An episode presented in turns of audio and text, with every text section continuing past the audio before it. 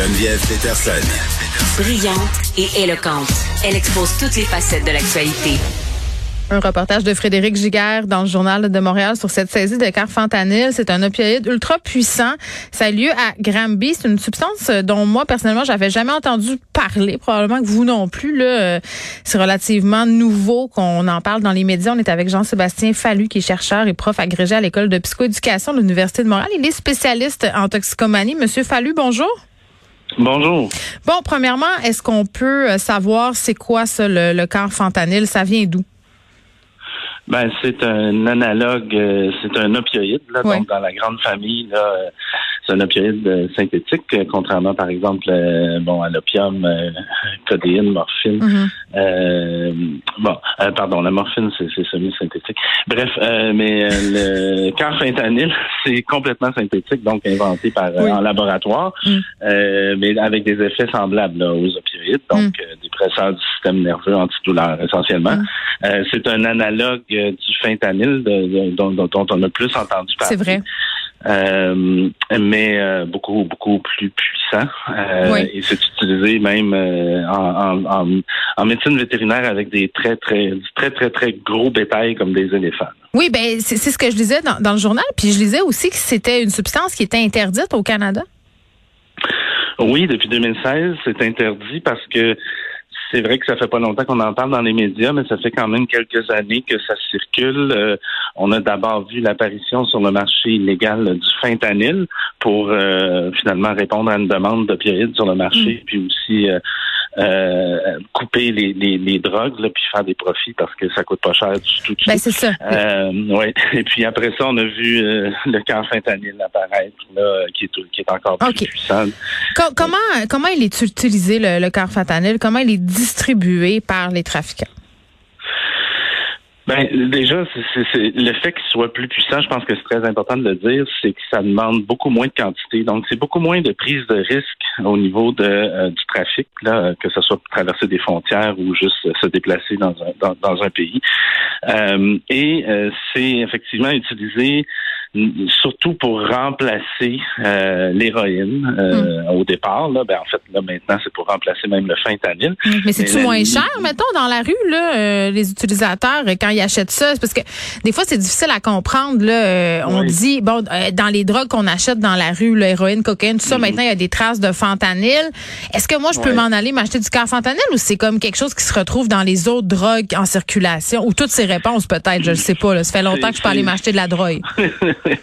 c'est pas mal toutes ces réponses, mais le principal, c'est que euh, l'héroïne, hmm. euh, on l'a interdite, euh, ça fait longtemps, et c'est très contrôlé et c'est très difficile d'avoir accès. Donc là, pour les trafiquants, d'avoir accès à une substance comme celle-là qui, oui, coûte beaucoup moins cher et produit beaucoup plus de doses pour une petite quantité, ben, ce qu'ils font, c'est qu'ils ont remplacé l'offre euh, d'héroïne par euh, mm. des, des, des, des, poudres, euh, disons, neutres dans lesquelles on a ajouté des petites quantités de ben, fentanyl, puis maintenant de, de, de carfentanyl. Ben, mais c'est malade parce que j'imagine, excusez, le mais quand tu veux importer de la drogue, mais on a tous en tête là, Narcos, les cartels, les gros mm-hmm. ballots de coke puis d'héroïne qui rentrent au pays. Ça, c'est des petites affaires que tu peux couper à l'infini, donc ça doit faciliter beaucoup les opérations aussi là d'avoir besoin d'autant peu de produits pour fabriquer autant de drogue ça facilite beaucoup les opérations, ça réduit les risques, comme je le disais, mais ça augmente les risques de, de, de, de mauvais dosage. c'est ça. ça. parce que des fois, on disait, ben là, pourquoi les gens vendent ça si ça tue?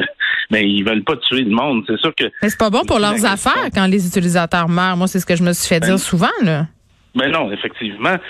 Sauf que c'est pas ce qu'ils souhaitent. Et les gens qui sont, euh, disons, euh, euh, qui ont une, un, un, trouble d'usage, une dépendance entre guillemets, mm. ben, eux autres ils tolèrent plus que, que, que, la personne qui en a jamais consommé. Donc les quantités sont passées de cette façon-là. Par contre, il y a, il y a quand même beaucoup d'autres éléments c'est que euh, il arrive dans la manipulation de laboratoire a de la production d'autres drogues et que hmm. là, il y a une contamination croisée dans la machinerie, dans le laboratoire. Puis là, on en retrouve, par exemple, dans de la cocaïne.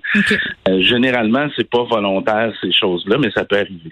L'autre chose, pour répondre à la question initiale, c'est vrai que les personnes sur euh, qui s'approvisionnent sur la rue ont parfois développé une, tolérance tellement élevée qui, qui, qui, maintenant certains consommateurs cherchent effectivement à acheter du fentanyl. Ils cherchent ça. OK. C'est pas comme par accident, là. C'est ça. Euh, il y en a maintenant qui vont chercher ça parce qu'ils ont développé une, dépendance euh, très forte. OK. Est-ce que c'est une substance qui est aussi dangereuse, justement, que le, le fentanyl, le carfentanyl? Est-ce qu'il y a beaucoup de gens qui font malheureusement des overdoses en en consommant? Ben, au niveau, comment je dirais, de, la sécurité du produit, c'est semblable. C'est plus la question euh, du dosage et, de la puissance. Euh, puis effectivement, il y a des risques là, notamment parce que plus c'est petit, ben plus les erreurs de dosage euh, sont, sont, sont, probables. Euh, bon, on sait que la naloxone est un, antidote qui peut être utile. Aussi pour le carfentanyl? Ben, pour le carfentanyl, ça va prendre plusieurs doses. C'est probablement que ça va prendre plus que même les deux doses typiques qu'on a dans les trousses.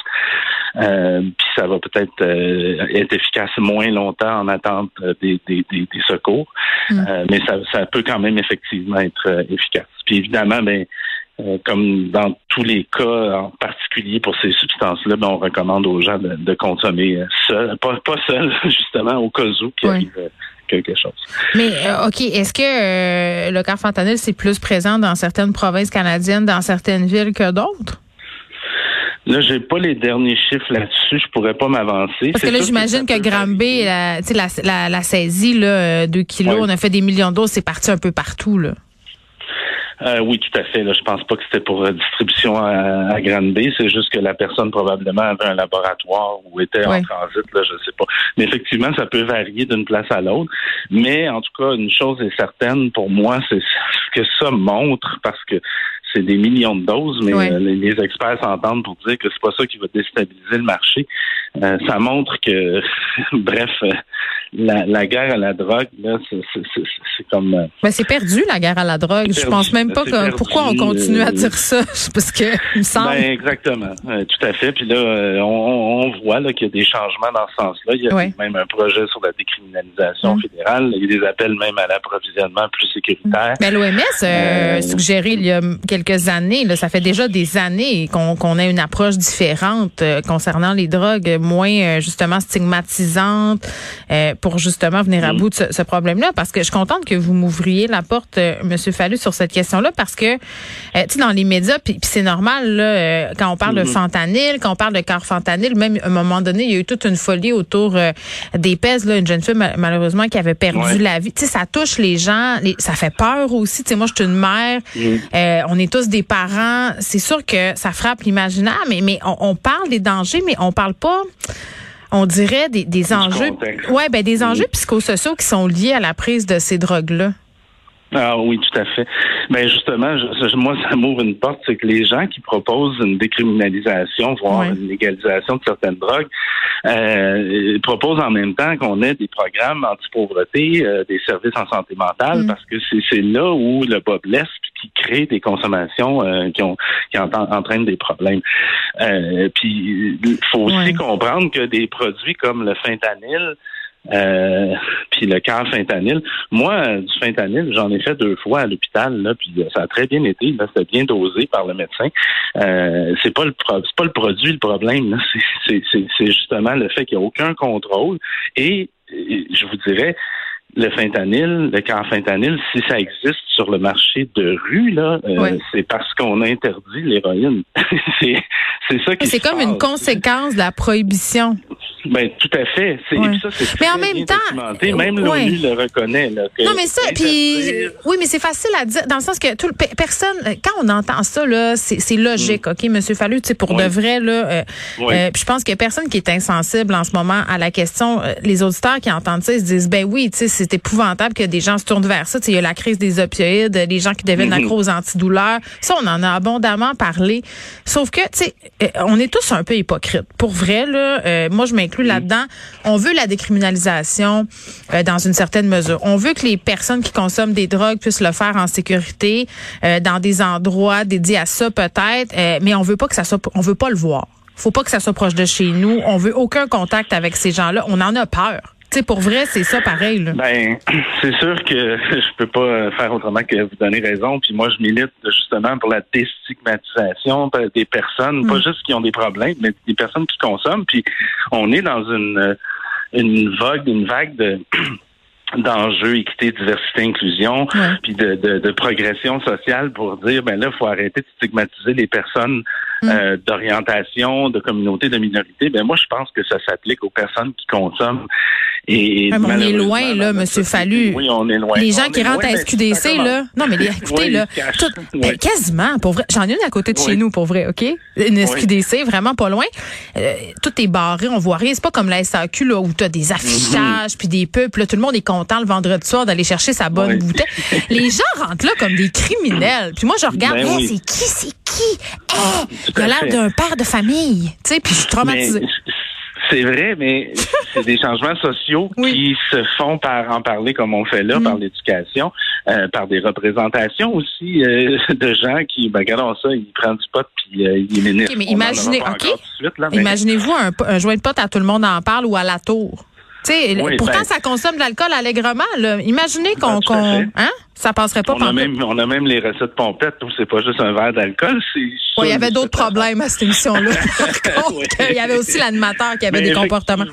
Oui. Mais effectivement, cette incohérence-là, d'en parler, d'en prendre conscience, euh, ça va entraîner, je pense, des changements, mais ça se fait pas du jour au lendemain. Puis moi, vous avez raison. Je suis tellement frappée, puis on va se laisser là-dessus, Monsieur Fallu, par le témoignage de la jeune, de la mère de la jeune fille qui est décédée là, suite à sa consommation de, de PEDS, quand elle avait dit, puis elle a répété plusieurs fois, euh, si les gens avec qui elle était ce soir-là n'avaient pas eu peur euh, de la police, d'appeler l'ambulance, si c'était moins stigmatisé, ma fille serait peut-être pas morte. On le saura jamais. Comme, comme dans d'autres cas. Euh, c'est pour ça que la loi sur le bon samaritain, puis même on pourrait faire des parallèles avec Athéna Gervais, mais oui, en effet, euh, c'est vrai, il y a des, des, cas comme ça où la, la, crainte nuit et cause des décès. Il faut continuer d'en parler. Je pense que c'est la première étape pour justement la déstigmatisation des problèmes de consommation ou des consommateurs aussi. on a une idée très figé, euh, quelqu'un qui est dans la rue, qui se pique dans une ruelle, là, mais il y a tout un spectre de consommateurs.